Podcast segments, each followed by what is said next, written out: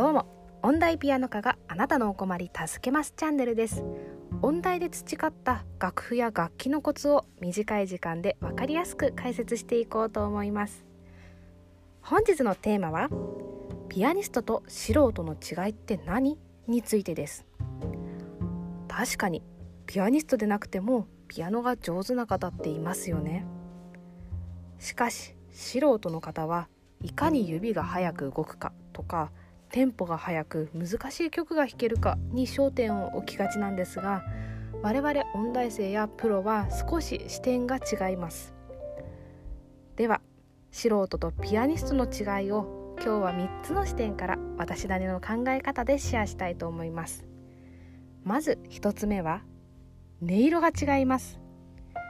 ピアニストの方は肩や腕の力が抜けていて脱力して弾くことができるので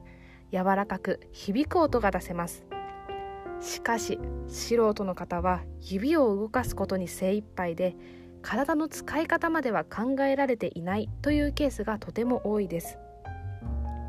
そのため硬くて響かない音になってしまっています。一見どちらの方も早く指が動かせていますので同じくらいのうまさに見えるのですが音色の違いに着目するとレベルがまるで違うんです。もっともその音の違いを聞き分けられる方も少ないので一般の方はプロと素人の違いがわからないんですが日々音色の違いを追求している音大卒は一発でこの違いがわかります。2つ目は本番の数が違います。ピアニストの方は1ヶ月に何回もの本番があったりします。その1回の本番でも5曲とか6曲とかたくさんの曲を弾くことが多いです。つまり超最速のスピードで1曲を仕上げなくてはなりません。素人の方が3ヶ月かけて1曲仕上げるところをプロは1ヶ月とか半月とかで仕上げているんです。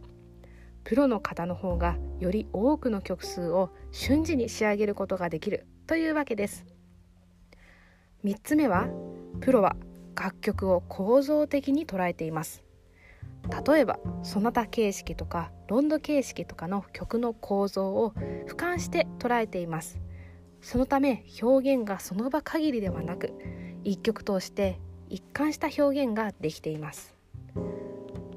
音色とか表現にこだわるという境地に立つとだんだんプロに近づけるかもしれません。先ほども申しました通り指が速く動くとかテンポが速く弾けるというのは決して偉いことではありません。厳しいことを言うと弾けるのは当たり前でその上でどんな表現をするのかというのがプロの世界なんです。例えばモーツァルトのシンプルな曲の方がショパンとかリストとか派手な曲よりも簡単そうに聞こえるかもしれません。しかしそうではないんです。例えるならショパンやリストはギャルメイクでモーツァルトはすっぴんなんです。すっぴんを美しく見せる方が難しいですよね。つまりすっぴんであるモーツァルトの方が実力が見抜かれやすいんです。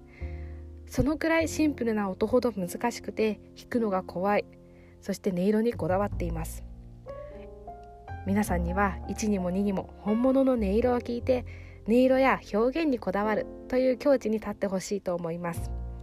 では最後までご視聴いただきありがとうございました。このチャンネルでは常に皆様の音楽に対する質問をコメント欄で受け付けています。可能な限り音大ピアノ科卒があなたのお困りを助けていきますので是非フォローやグッドボタンをお願いします。